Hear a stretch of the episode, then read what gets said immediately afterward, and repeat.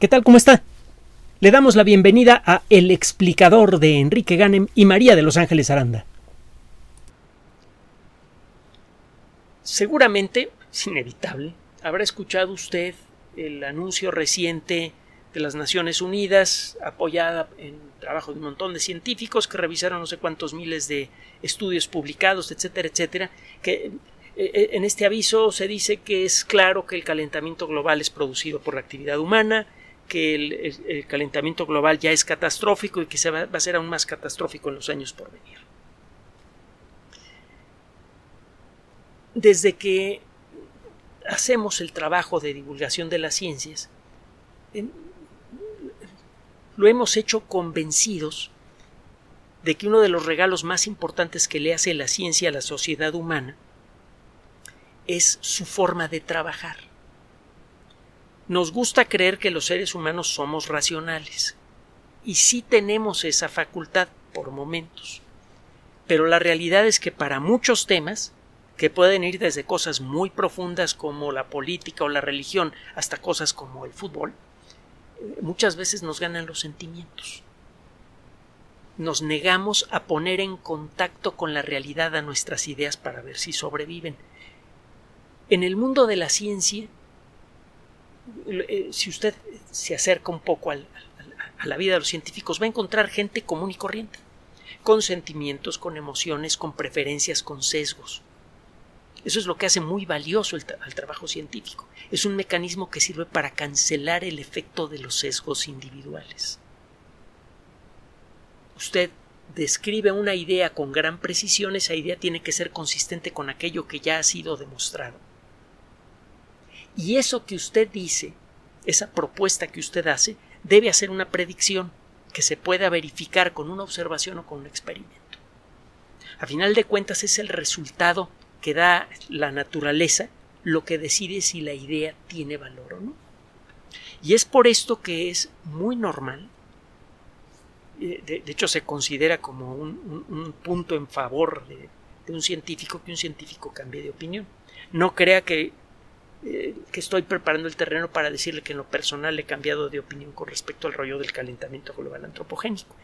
Eh, le voy a presentar un caso muy interesante que acabamos de encontrar en una revista científica y que da una idea de eh, uno de los aspectos que nos molesta más de toda la charla con respecto al calentamiento global antropogénico. Vamos a entrar en materia primero y luego sacamos conclusiones. Recientemente es decir, el 11 de agosto de 2021, es decir, ayer, fue publicado un trabajo en la revista Science Advances, de la que hemos hablado mucho. Es una revista electrónica que ofrece trabajos de primerísimo nivel y estos trabajos pasan a través del equipo editorial de Science, que es la compañía que controla Science Advances. Es una de estas revistas electrónicas que han nacido como consecuencia del crecimiento explosivo, exitoso del editorial Science y lo mismo ha pasado con Nature, con Cell, hemos hablado mucho de eso. Este trabajo es firmado por institutos, por eh, investigadores, perdón, del Instituto de Tecnología de Massachusetts, el famoso MIT, de gran prestigio. Le voy a dar una idea de lo que dice, busque usted el estudio, léalo para que se convenza y luego sacamos usted y yo conclusiones. Es claro, esto sí es muy obvio, que en los últimos años se ha visto un aumento de sequías, de incendios y de otros y, de otras circunstancias climáticas extremas en relación a las últimas décadas. Y eh, bueno, pues sería interesante saber cómo se compara la tendencia climática actual con lo que ha sido la historia del clima. Frecuentemente cuando escucha usted noticias con respecto a cuestiones del cambio climático, le mencionan a usted quizá los últimos 100 o 200 años. Es que este clima no lo veíamos en 50, en 80 años, en 100 años. Estamos viendo a y un video y, y, ella se fijó en un detalle que en este lugar, en un lugar en Alemania en donde ocurrió una de estas terribles inundaciones, resulta que hay eh, en un túnel hay unas marcas metálicas que indican cuál es la altura máxima que alcanzaron las aguas en inundaciones del pasado. Y hay una inundación de 1890 y tantos, cuando el nivel de dióxido de carbono antropogénico era mucho, pero mucho eh, más bajo que el actual, y el agua llegó a un nivel más alto, muy parecido, pero más alto al que llegó en esta ocasión. Entonces, esa inundación, esas inundaciones en Alemania, cuando menos en ese pueblo, sí tienen un antecedente reciente. Pero bueno, regresando al tema. Muchas veces cuando le hablan de que estas inundaciones no se han visto en 40 años o en 50 años, mire, por favor, la Tierra tiene 4.586 millones de años. Si quiere usted estudiar el clima en serio, tiene usted que estudiar cuando menos cómo ha sido el clima en una fracción razonable de la vida de la Tierra. Por ejemplo, un centésimo de la vida de la Tierra aproximadamente un centésimo. Eh, de eso se trata este estudio. Es una exploración de evidencias que sugieren cómo fue el clima terrestre en los últimos 66 millones de años de la extinción de los dinosaurios para acá, que es más o menos un poco más de un centésimo de, la historia de la Tierra. Fíjese, la, terrible y maravillosa longevidad del planeta. No sé qué adjetivo ponerle. Es 4.560 millones de años, 4.586 millones de años. Es una cantidad que se menciona fácilmente, pero que es imposible de imaginar en la práctica. El caso es que en este estudio se buscan evidencias geológicas que den una idea de cómo ha sido el clima a lo largo de esta, de esta enorme temporada y encuentra usted unas variaciones climáticas brutales. Por ejemplo, desde hace dos y medio millones de años estamos atrapados en una edad de hielo, lo hemos comentado. Hay épocas dilatadísimas que pueden durar decenas de miles de años, en donde eh, quizá el 20, el 30% del, de la Tierra queda cubierta con casquetes de hielo. Y luego se viene un derretimiento rápido, violentísimo, que podría ser menor de un siglo y se inicia una etapa con temperatura más o menos decente, lo que se llama un periodo interglaciar, y luego viene otra temporada larga de frío, un periodo glaciar. A este efecto, a, este proceso alternativo de eras glaciares y eras interglaciares o periodos interglaciares se le conoce como edad de hielo. Entonces todavía seguimos formalmente metidos en una edad de hielo. Esto empezó hace dos y medio millones de años. Se fue ayer, pues. Y si se va más atrás en el pasado, se encuentra con otros patrones climáticos importantes. Pero lo que encuentran estos investigadores es que en general ha habido un efecto en términos así estadísticos. De hecho, en el resumen del artículo se hace mención indirecta, bueno, no, no indirecta, se hace mención directa a análisis estadístico se habla de gaussianas y cosas así.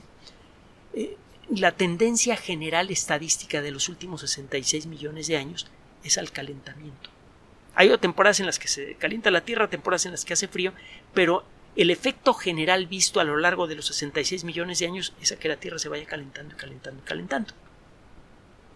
Y esto podría durar quizá otros 50 o 100 millones de años y luego a lo mejor vuelve a ser frío por muchísimo tiempo. Ha habido temporadas en las que nuestras temporadas de 10 o 20 millones de años, temporaditas, en las que nuestro planeta parece que ha estado cubierto de hielo incluso en el Ecuador. Hay una idea, una, una teoría que se ha visto razonablemente confirmada con base en la poca evidencia que hay, que se llama la teoría de la Tierra bola de nieve, Snowball Earth. Búsquenlo en la Wikipedia. Entonces, le digo, en los últimos 66 millones de años en promedio el clima se ha ido calentando. Eso sí, este proceso como que se detuvo en los últimos 5 millones de años, cuando se comenzaron a formar capas de hielo en el hemisferio norte. No se entiende exactamente por qué, pero es como una pausa en un proceso natural de calentamiento que se viene dando desde hace 66 millones de años. Resulta que este artículo es citado como una evidencia en favor del calentamiento global antropogénico. Porque lo que dice este artículo es que ya existe una tendencia natural para el calentamiento y si tiene usted a un planeta con un clima más o menos decente y le da un empujoncito al clima aventando dióxido de carbono, eso puede disparar la aceleración del proceso de calentamiento. Si por puro accidente, quién sabe por qué, la Tierra ahorita está fresca y le agregamos dióxido de carbono, la Tierra regresa a este proceso natural que ya viene arrastrándose desde hace 66 millones de años de calentamiento. ¿Qué? Es decir, este artículo está diciendo que la Tierra tiene 66 millones de años calentándose y que por lo tanto la tendencia al calentamiento es mayormente natural. Y de pronto este artículo sirve para probar que la Tierra se está calentando por la acción humana, no entiendo. Déjeme de nuevo volver a decirle eh, algo sobre la postura que tenemos sobre este tema. Entendemos que existe un problema ambiental gravísimo causado por la sociedad humana. Muy, muy grave. Y hay que intervenir rápidamente. Entendemos que es un problema sistémico, no es nada más el dióxido de carbono que estemos tirando, los gases con los que contaminamos la atmósfera. Es la destrucción ambiental continua de selvas, bosques, océanos, producidos por la actividad humana a, gran escala y a nuestro entender y al de otras personas cuya voz rara vez se escucha, el verdadero problema está en la enorme cantidad de gente que habita en el planeta, en la enorme lista de necesidades que tiene cada ser humano para poder llevar una vida que consideremos mínimamente decente, una vida a la que todo mundo tiene derecho, no se le va a negar a alguien el, tener una calidad de vida cuando sea cuando menos mínimamente decente con un pretexto climático sería verdaderamente perverso. Entonces cualquier persona que ya nació tiene derecho a una vida decente.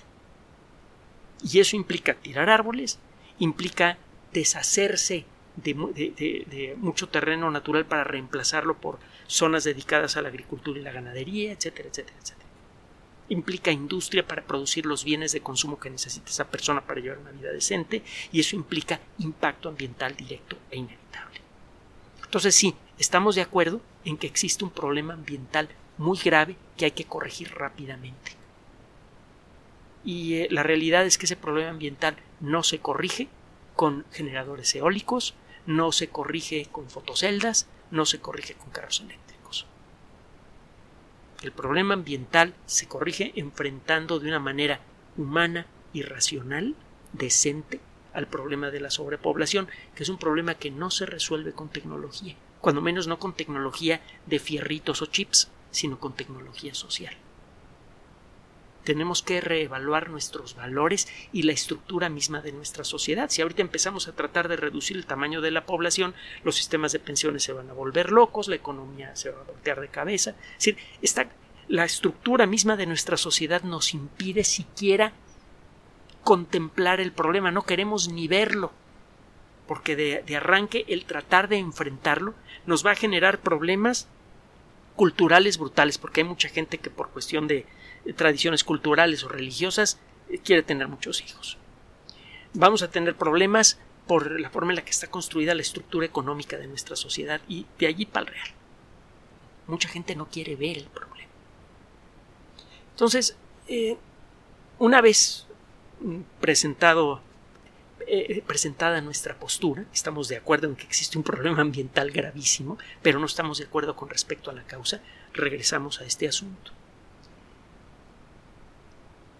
El que en un momento dado se proponga formalmente que el dióxido de carbono y otros gases generados por actividad humana tengan un efecto ambiental grave eh, reconocemos que puede ser cierto, desde luego que sí. El problema es el siguiente. Eh, la meteorología es una de las disciplinas que usa más matemáticas y utiliza de manera continua un tipo peculiar de matemáticas, que, de, fórmulas para modelar el funcionamiento de la atmósfera que se llaman fórmulas no lineales, fórmulas caóticas.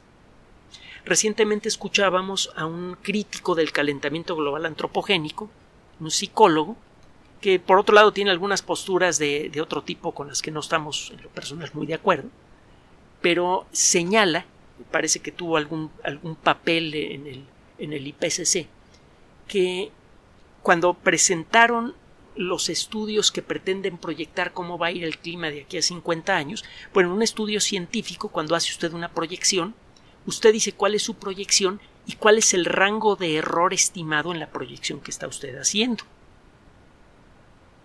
Y resulta que el área de error alrededor de la gráfica va creciendo con el paso del tiempo. Si usted trata de predecir el clima de aquí a 5 años, pues más o menos le va a atinar. De aquí a 10 años, el rango de error va a ser mayor. De aquí a 50 años el rango de error es más grande que el valor que se va a medir. Es decir, es lo, eh, cuando usted dice eso de un estudio, lo está usted destruyendo. Si un estudio hace una predicción, pero el rango de error de esa predicción es más grande que el valor de lo que usted va a medir, significa que el estudio no sirve para nada. Porque no importa qué valor mida usted, va a caer dentro del rango del error del estudio no va a haber forma de decir si el estudio es correcto o incorrecto. Pase lo que pase, el rango de error alrededor de, del valor medio de su estudio va a ser tan grande que el, número que usted eh, eh, encuentra a la hora de medir las características del clima va a caer dentro de ese rango de, error. Eso no es creíble el estudio y resulta, es lo que dice esta persona, que muchos estudios que fueron presentados por el IPCC tienen esos rangos de error muy grandes de aquí a 50 años. Y algunos de los estudios que están sirviendo para generar este estado de alarma hablan de cómo va a ser el clima para el año 2100 y para el año 2200. Por favor, no existen, en teoría, no existe herramienta matemática que pueda hacer esa predicción tiene que ver con la naturaleza misma de las fórmulas caóticas. Busque un libro que se llama Caos, el autor es James Gleick, G-L-E-I-C-K, Gleick. Es un excelente libro de introducción a la teoría del caos y encontrará que una de las fuentes de la teoría del caos fue la meteorología precisamente. Entonces, de arranque, los estudios matemáticos que pretenden hacer estas proyecciones de manera fundamental no pueden asegurar que sus resultados eh, no pueden dar herramientas para validar los resultados que, ellos presentan. No hay forma de saber si los estudios son ciertos o no. Eso es anticientífico. En un trabajo científico usted hace una predicción y genera la, describe cuáles son las condiciones necesarias para poder verificar si su predicción es correcta o no. Lo que sí es claro es que el tipo de matemáticas que se utilizan para hacer esas predicciones, eh, por su naturaleza, no pueden dar una predicción precisa. Y es fundamentalmente imposible hacerla, no importa qué rollos matemáticos se inventen. La, la meteorología no puede hacer una predicción de ese tipo. Punto. Otro día platicamos de lo que son las fórmulas caóticas para que me entienda mejor. Otra cosa que es muy molesta es el tipo de voceros que utilizan para llevar este mensaje a la, población en general. Actores racistas y políticos. No ve usted a un científico. El IPCC no pone al frente a un científico que sepa hablarle al público para decir, miren, nuestra postura es esta, se va a hacer esto. Nada. Los mensajes son emocionales, muchas veces acompañados con música. Y otra cosa que es inquietante es la facilidad con la que estos mensajes llegan a los medios de comunicación masiva. Sin meternos en camisa de once varas, le hemos dicho que no hemos podido seguir en los medios de comunicación masiva por el tipo de contratos que nos han puesto enfrente. No sabemos si se los han puesto a otras personas. Pero lo cierto es que esos contratos nos obligan a decir las cosas que nos digan que debemos decir no las cosas que nosotros creemos que tenemos que decir. Y es más de un contrato el que nos pone en esta situación. Obviamente no los aceptamos, obviamente no estamos en medios de comunicación masiva. y que son los principales apoyadores de todo este rollo del calentamiento global antropogénico. Entonces, si va usted sumando todas estas cosas, el resultado final es una gran molestia. Un artículo de una institución de prestigio, una revista de prestigio que dice que la Tierra se viene calentando desde hace 66 millones de años, de pronto es un argumento en favor del calentamiento artificial del planeta. Muchos de los estudios que pretenden generar alerta con respecto al calentamiento global utilizan matemáticas que sabemos que son inútiles para hacer las predicciones que ellos proponen como ciertas. La forma en la que se presenta esto al público, súmele usted todo eso y el resultado, le digo, es es una sensación de que esto no puede ser, de que esto no tiene la formalidad que uno espera de la ciencia. Volvemos a insistir, existe un gravísimo problema ambiental que tenemos que enfrentar rápido, pero primero hay que identificar las causas. De otra manera vamos a desgastar nuestros esfuerzos en metas que no nos van a llevar a ningún lado. Póngase a pensar en el caso de México. Si México y otros países productores de petróleo, si México que eh, genera no sé qué fracción chiquitita del dióxido de carbono de todo el mundo, dejara de producir petróleo, se empobrecería. No se ganaría nada con que México se convirtiera todo en eléctrico en estas fechas, excepto generar pobreza general porque dejaría entrar un montón de dinero a las arcas del Estado. Seguiríamos por décadas, porque no vamos a cambiar de carro usted y yo en este momento. Un carro eléctrico, el más barato, cuesta tres cuartos de millón de pesos aproximadamente por allá. Este, eh, vamos a seguir utilizando carros de gasolina por mucho tiempo, nosotros y en muchos otros países del mundo, no importa las prohibiciones que quieran poner en Europa. Y entonces, si nos deshacemos de, nuestra, de las refinerías que se están construyendo, del petróleo que tenemos y todo eso, vamos a acabar comprando gasolina de afuera a un costo muy elevado. Y vamos a seguir quemando gasolina. Si caemos en la trampa de, de, todo este rollo del calentamiento global antropogénico y, le hacemos el, paso de ganso a, los que nos quieren marcar ese, ese ritmo, lo único que vamos a conseguir es empobrecer al país. Eh, hay tantas otras cosas que quisiera decirle con respecto al tema del calentamiento global antropogénico, pero no quiero ni generarle molestia a usted ni generármela a mí. Eh, existen algunos detalles más que quería comentarle, que eh, los tengo aquí reservados, tengo una lista bastante grande de artículos, muchos de ellos publicados en revistas arbitradas, que tienen esta misma inconsistencia entre lo que dice el artículo y el rollo del calentamiento global antropogénico, incluyendo un artículo publicado en Science que dice que cuando menos la mitad del derretimiento de los glaciares es consecuencia de un fenómeno natural. Parece nadie hacerle caso a este tipo de trabajos. Hay eh, una inconsistencia muy interesante con respecto a la cantidad de dióxido de carbono que se supone emiten los volcanes. Eh, hasta hace relativamente poco, se decía que ya se tenía un inventario muy detallado de cuánto dióxido de carbono emiten los volcanes al año. En promedio 200 millones de toneladas de dióxido de carbono. Pues bien, en el año 2019 se realizó un proyecto de, eh, de investigación global, un proyecto eh, amplio, que fue publicado en una revista que se llama Elements en donde se hace un inventario supuestamente más detallado del dióxido de carbono generado por volcanes y se llega a una cifra de entre 280 y 360 millones de toneladas, que es muy superior a las 200 millones de toneladas. Entre 80 y 160 millones de toneladas más que lo que se estimaba unos años antes. Y esta es una estimación, porque no sabemos cuánto dióxido de carbono sale de las grietas que hay en la corteza terrestre debajo del mar en donde se unen placas continentales. Este último estudio hizo una estimación general de lo que se cree que podría salir de estas grietas. En este estudio ya de arranque subió en eh, entre 80 y 160 millones de toneladas la estimación de producción de dióxido de carbono, nada más en lo que a volcanes se refiere. La realidad es que no sabemos cuánto producen los volcanes y, no podemos saber cómo va a seguir esa producción a lo largo de los años, porque las erupciones volcánicas, eh, el, ritmo de, de aparición de erupciones volcánicas nuevas es inconstante. Es impredecible cuántos volcanes van a estar activos dentro de un año y cuántos de ellos van a estar en lugares a donde no llegan las, ni la ciencia ni los científicos.